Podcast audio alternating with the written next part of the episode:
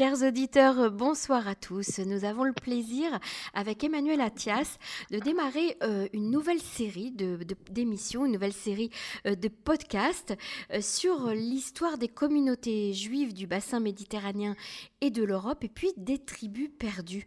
Emmanuel Attias est historien, il est spécialiste de ces communautés.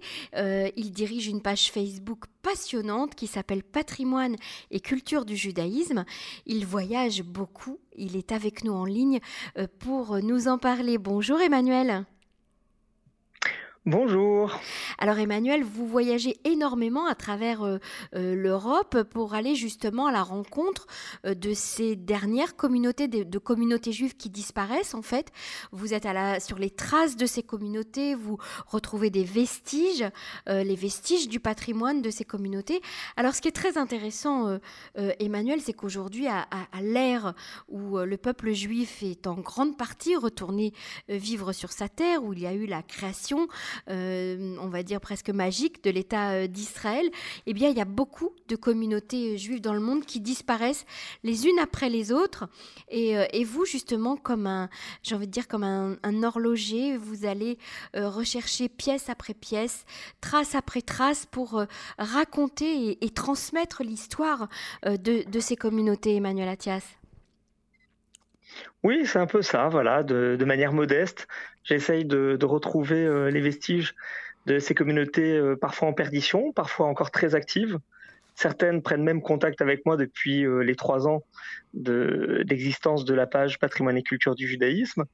Et donc, on redécouvre parfois une communauté perdue au milieu de la Serbie, ou alors tantôt une autre euh, au Maroc qu'on croyait complètement éteinte, euh, et puis quelques juifs éparses qui vivent dans des pays insoupçonnés qui euh, souvent prennent contact en me disant voilà, je suis le dernier juif de cette communauté. Alors je n'oublie pas mes racines. Je sais. Vous me tendez la perche là, Emmanuel, justement pour ce premier épisode. nous allons parler d'une communauté où il n'y a plus de juifs, il en restait un, et c'est la communauté d'Afghanistan. Oui.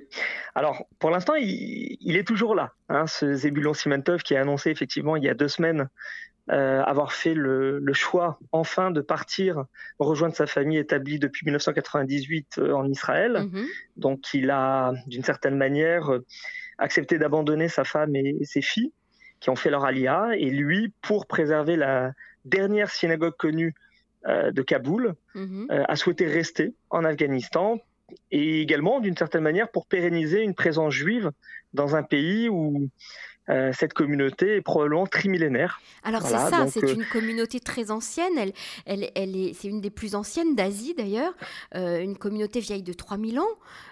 vous pouvez nous revenir un tout petit peu sur l'histoire de cette communauté? Alors, les premiers juifs, vraisemblablement, se sont installés sur cette étape de la route de la soie de manière très ancienne. Selon la tradition, euh, leurs ancêtres seraient euh, arrivés soit lors de la déportation par les Assyriens des fameuses tribus perdues en, moins 722. Selon une autre tradition, ce serait sous euh, l'égide de Nabucodonosor et les néo-babyloniens que la communauté serait née. Donc là aussi, à, en fait euh, du, fait d'une déportation voulue par euh, l'envahisseur. Mhm.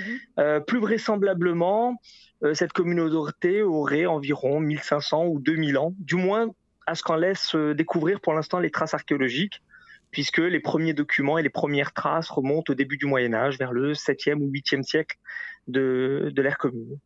Alors on va faire un bond euh, dans, l'histoire. Euh, à, l'époque euh, de la création de l'État d'Israël, il y a eu un, exode massif de ces juifs d'Afghanistan. en 48, on, en dénombrait 5000 et puis 20 ans plus tard, il n'y en a plus que 300 c'est ça. Alors, les, Juifs d'Afghanistan ont été vraiment alertés par les vagues de pogroms qui se sont déroulées tout au long des années 1930. Euh, il y a eu un changement radical d'attitude dans la mentalité des, populations, notamment euh, au nord du pays, dans la troisième plus grande ville, à Herat, dont est justement originaire Zebulon Simantov, mhm. euh, une des communautés où on retrouve la présence la plus ancienne de juifs sur la route de la soie, et où une expulsion est ordonnée au début des années 30, suivi de pogroms en 1935, ce qui fait que la plupart des Juifs se retrouvent depuis ces différentes régions d'Afghanistan à Kaboul, où là aussi ils sont pressurés. Et dans les années fin 30, début 40, beaucoup migrent vers l'Inde voisine, qui est sous, qui est encore une colonie britannique à ce moment-là. Mm-hmm.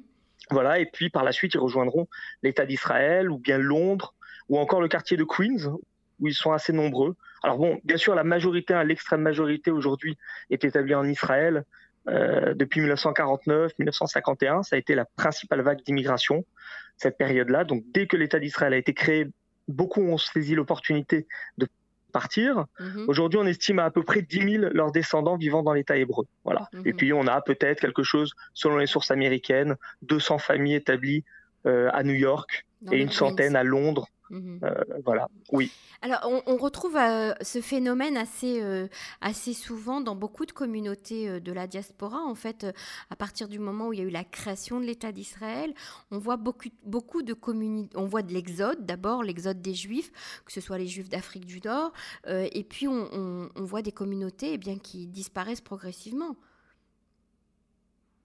Alors, d'une certaine manière, on, peut dire que si les communautés avaient été heureuses là où elles se trouvaient, euh, elles seraient restées. Ça, c'est vraiment un préalable qu'il faut, euh, véritablement euh, rappeler parce que on voit bien que la communauté juive de France a cru de manière subite sous l'arrivée de très nombreux juifs originaires du Maghreb, mhm. là où les communautés justement nord-africaines ou du Moyen-Orient ont décru de manière subite alors on pensera notamment à la communauté irakienne qui, est partie en masse, alors souvent avec l'aide de l'agent juive. Hein. Israël a beaucoup aidé justement à ce départ des juifs d'Irak, ce départ des juifs du Yémen, mais parce que les conditions de vie étaient devenues euh, particulièrement préoccupantes et qu'un grand nombre de membres se trouvaient persécutés dans les endroits où ils se trouvaient mais ça a surtout, euh, voilà, surtout concerné les pays euh, musulmans et euh, dans une moindre mesure les pays d'Europe centrale et orientale parce que les communistes ont fréquemment empêché en fait les juifs de partir. Donc la vague de, de dispersion depuis l'Europe est souvent plus tardive pour toute l'Europe de l'Est, c'est davantage après 1991. Donc là, c'est pas tant une question de choix que de possibilité. C'est ça. Alors, euh, on va revenir un petit peu sur l'histoire fabuleuse de ce monsieur Zébulon euh, Simantov. Euh, jusqu'en 2004, Zébulon n'était pas tout seul dans cette synagogue de Kaboul. Il avait, on va dire, un, un partenaire, un alter ego, je ne sais pas comment on pourrait le définir, quelqu'un avec qui il était aussi en conflit en permanence. C'est ça. Je pense, Emmanuel, que vous avancez un petit peu en disant un partenaire, parce qu'effectivement, la relation entre ces deux individus résume à elle seule euh, eh bien, euh, tout l'adage deux juifs, trois opinions. C'est ça, mais, euh, mais bon, on peut dire, qu'ils étaient partenaires, en tout cas au niveau du gardiennage de la synagogue, mais ils avaient beaucoup de sujets de conflit entre eux. C'est formidable, parce qu'ils étaient tous les deux tout seuls, et ils n'ont pas cessé de se disputer, en fait. Ah, mais complètement, au point que ça a alerté les médias du monde entier. Donc, plusieurs documentaires ont été réalisés pour aller à leur rencontre.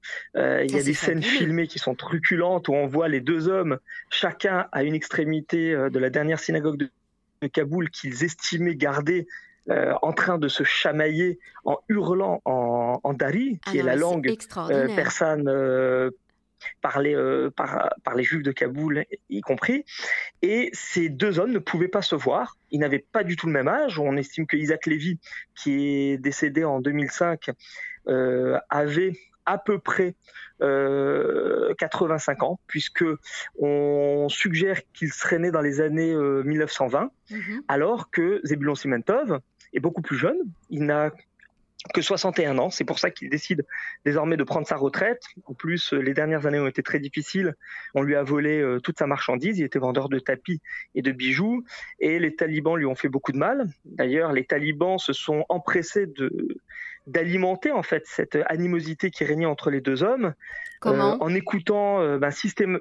Alors les deux hommes ont eu le, malheur de mêler les talibans à la fin des années 90 à leur discorde en demandant un arbitrage pour euh, savoir qui pourrait effectivement continuer à vivre dans la synagogue et s'occuper du Sefer Torah. Et les talibans ont pris le Sefer Torah, l'ont volé, hein, on peut dire, donc en ont privé de la tutelle ces deux hommes, mhm. qui ont par ailleurs fait plusieurs années en prison sous les talibans. Euh, mais qui sont restés. Donc, euh, c'est-à-dire qu'ils ont gardé euh, une synagogue vide sans Sefer Torah. Donc en fait, ils ont gardé des murs. Hein. ils ont été jetés en prison pour pour avoir justement gardé cette synagogue ou pour une autre raison? Non, parce que paradoxalement, les talibans n'ont pas détruit les vestiges du judaïsme. Mhm. Euh, on se souvient effectivement des Bouddhas de Bamiyan qui avaient été dynamités au début mhm. des années 2000, euh, à la même période que l'invasion euh, en Irak, enfin l'occupation en Irak par les Américains. Donc on se souvient de cet événement et on aurait pu imaginer que le patrimoine juif ait subi le même sort. En réalité, non. Il a plus été victime de l'abandon que de destruction volontaire. Euh, à Herat, il y a même une synagogue qui récemment a été euh, rénovée par les autorités en place, donc qui, rappelons-le, ne sont plus talibans, euh, mais c'est quand même un gouvernement islamique, pour ne pas dire islamiste. Hein, je veux dire, les femmes continuent de porter la burqa dans une grande partie du pays. Et donc cette synagogue de Herat, qui est une des plus traditionnelles, une des plus anciennes, faite de carreaux de faïence typiques des constructions islamiques de la région, a été rénovée à la demande même des habitants de, du voisinage, et en tant qu'ancienne synagogue, c'est-à-dire qu'ils ne se la sont pas réappropriés mhm. comme un lieu de culte musulman ou en affirmant que ça avait euh, été euh, requalifié en centre islamique ou en mosquée, comme on peut le voir. C'est-à-dire euh, qu'en fait, on peut dire qu'il y a un respect de, de, de, la communauté juive ou de la religion juive ou du peuple du livre, comme il nous appelle dans le, dans le Coran c'est très complexe. Hein c'est une situation très complexe parce qu'il y a plusieurs communautés euh, d'islam euh, installées en Afghanistan et elles n'ont pas toutes le même rapport euh, au judaïsme et au christianisme. On a une forte communauté sunnite. Le nord est plutôt habité par des chiites, notamment la région de Herat. les chiites ont une vision très différente des, des, sunnites par rapport aux gens du livre, les Ahl al-Kitab. Et puis on a aussi ces Pashtuns, dont sont issus euh, une grande majorité de talibans. Et ces Pashtuns qui, étonnamment, revendiquent une ascendance euh, juive pour un certain nombre d'entre eux. Au moins jusqu'aux années 1990, euh, les Pashtuns, qu'on appelle également Patan, disaient être des descendants de la tribu perdue de Naphtali. Mhm. On a retrouvé chez eux, je crois, des signes de, des traditions juives comme l'allumage des bougies de Shabbat, le talit aussi avec les titites sur eux, c'est bien ça? Alors effectivement, euh, certains portent des franges, euh, certains ont l'équivalent d'une mezouza. Euh, sur le linteau de la porte, effectivement, on trouve un mhm. objet un peu tutélaire. on retrouve également une, une phrase dans la langue pashtoun qui est du vieux persan qui ressemble à Shema Israël, Hashem Elokeinu. Donc, on a comme ça des, des reliquats de judaïsme, mais qui ne sont confirmés ni par l'ethnolinguistique, ni par euh, la génétique, puisque euh, des testings euh, ont été réalisés et il n'apparaît pas de caractère sémitique d'un point de vue scientifique ou d'un point de vue linguistique, ce qui étonne beaucoup eh bien, les experts qui ont enquêté sur cette tribu perdue un peu autoproclamée. Mhm. Alors revenons à, nos deux euh, personnages passionnants. Donc euh, Monsieur Zébulon, on peut dire que euh, l'adage "tu aimeras ton prochain comme toi-même", ils ne l'ont pas du tout mis en pratique en, gardant cette vieille synagogue, en ayant un tel respect pour un lieu de prière et, un endroit où, se trouvaient aussi des, des, Torah. Donc c'est incroyable quand même cette histoire. Ben, comme l'a plusieurs fois dit aux médias euh, Zebulon Simentov, la volonté c'était de pérenniser une présence juive. Il ne voulait pas que s'éteignent avec lui les derniers vestiges d'une communauté qui avait au moins 2000 voire 3000 ans. Mhm. Et il s'est battu jusqu'au bout. Et sa décision est vraiment euh, prise à contre-coeur. Il a expliqué qu'il attendrait euh, la haute saison, donc probablement l'été ou le printemps prochain pour partir, mhm. sitôt que Joe Biden a annoncé que les troupes américaines seraient retirées du pays parce qu'il redoute désormais pour sa vie et estime que s'il est tué, de toute manière, ça n'aura servi à rien. Mhm. Donc, décision est prise. Il partira dans quelques mois, le temps d'organiser ben, d'une certaine manière les funérailles de cette communauté de la route de la soie. Euh, alors peut-être qu'il va chercher à trouver un allié sur place qui conservera cette synagogue en l'état et qui fera en sorte qu'elle ne, sera, qu'elle ne soit pas livrée euh, aux vandales ou requalifiée en centre islamique. Je ne sais pas exactement quelles sont ses intentions. Toujours est-il que son annonce a fait grand bruit dans la presse internationale. Mhm. Non, c'était juste pour revenir sur cette, euh, cette non-amitié, j'ai envie de dire, cette euh, animosité ah. entre Zébulon euh, Simentov et Monsieur Lévy, qui au sein même d'une synagogue continuent à se disputer devant un, ah ça, ça c'est absolument incroyable. Ah mais c'est tellement incroyable que ça a même inspiré euh, plusieurs dramaturges. Hein. En 2002 déjà, il y avait un Américain qui s'appelle euh, George, Green, euh, George Greenfield qui avait pris comme topic pour sa pièce de théâtre The Last Two Jews of Kabul, mm-hmm. la dispute sempiternelle entre ces deux hommes pour mettre en lumière le fait que ben à l'autre bout du monde, même là où il n'y a plus de communauté, là où les, justement les affinités euh, devraient se retrouver dans, dans, le caractère exclusif de ce judaïsme vécu par seulement deux hommes, mhm. ben, n'arrivent pas à exister parce que chacun euh, campait sur ses positions et n'arrivait pas à entendre l'autre. C'est euh, incroyable. C'est effectivement une vraie pièce de théâtre. On arrive très bien à imaginer cette relation entre ces deux hommes seuls au sein d'une synagogue, entourés d'une population plus ou moins hostile quand même, euh, à garder une, synagogue ensemble et à se disputer euh, tous les jours. Emmanuel Attias, est-ce que euh, on sait où, habitent sa femme et ses enfants à, Zébulon en Israël? Alors je n'en ai pas trouvé trace. Mais peut-être que s'ils écoutent cette émission, ah bah ils se signaleront et que ça permettra de compléter les informations les concernant puisque j'ai récemment écrit un article euh, sur euh, cette fabuleuse histoire. Et effectivement, certains éléments manquent, mais peut-être euh, que l'un ou l'autre des membres de la famille se signalera. Donc c'est la famille Simantov qui vient d'Afghanistan, de Kaboul plus précisément, et qui, dont une partie en fait se, retrouve en, en, Israël. Depuis combien de temps sa femme est installée en Israël? 1998. Ah oui, ça fait quand même un bout de Donc 23 ans, ça fait 23 ans que cette femme et, les filles n'ont quasiment pas vu, voire pas du tout, euh, je pense même, euh, Zébulon, puisque euh, le pays est particulièrement difficile d'accès en raison de la guerre qui a mhm. débuté en 2001 et que les sorties sont totalement interdites. pour un juif d'Afghanistan se rendre en Israël, est assez complexe, d'autant que, comme je l'ai indiqué, Zebulon Simantov s'est vu privé de ses sources de revenus euh, de manière assez précoce. Mhm. Euh, donc euh, c'est un homme qui vraisemblablement n'a pas quitté l'Afghanistan au cours des 20 dernières années.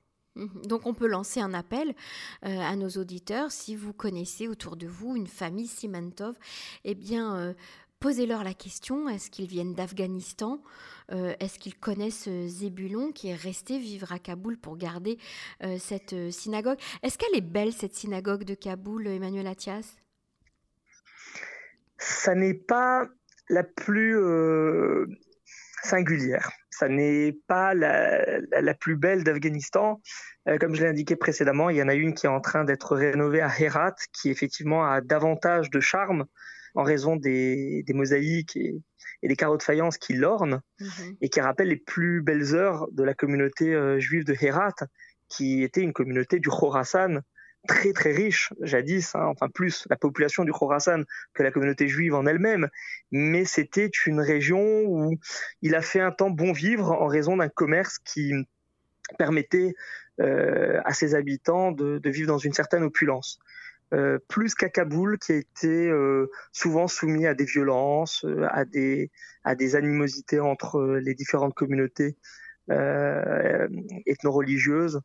Donc bon, c'était plus un symbole, on va dire. Mhm. Ils, ont conservé cette synagogue en tant que symbole d'une communauté juive disparue. D'ailleurs, j'ai essayé de me renseigner pour savoir où Isaac Lévy, l'avant-dernier juif de Kaboul, avait été inhumé et surtout dans quelles conditions, et je n'en ai pas trouvé trace. Est-ce que euh, Est-ce que c'est Cimentov qui l'a a fait l'effort? Voilà, eh oui.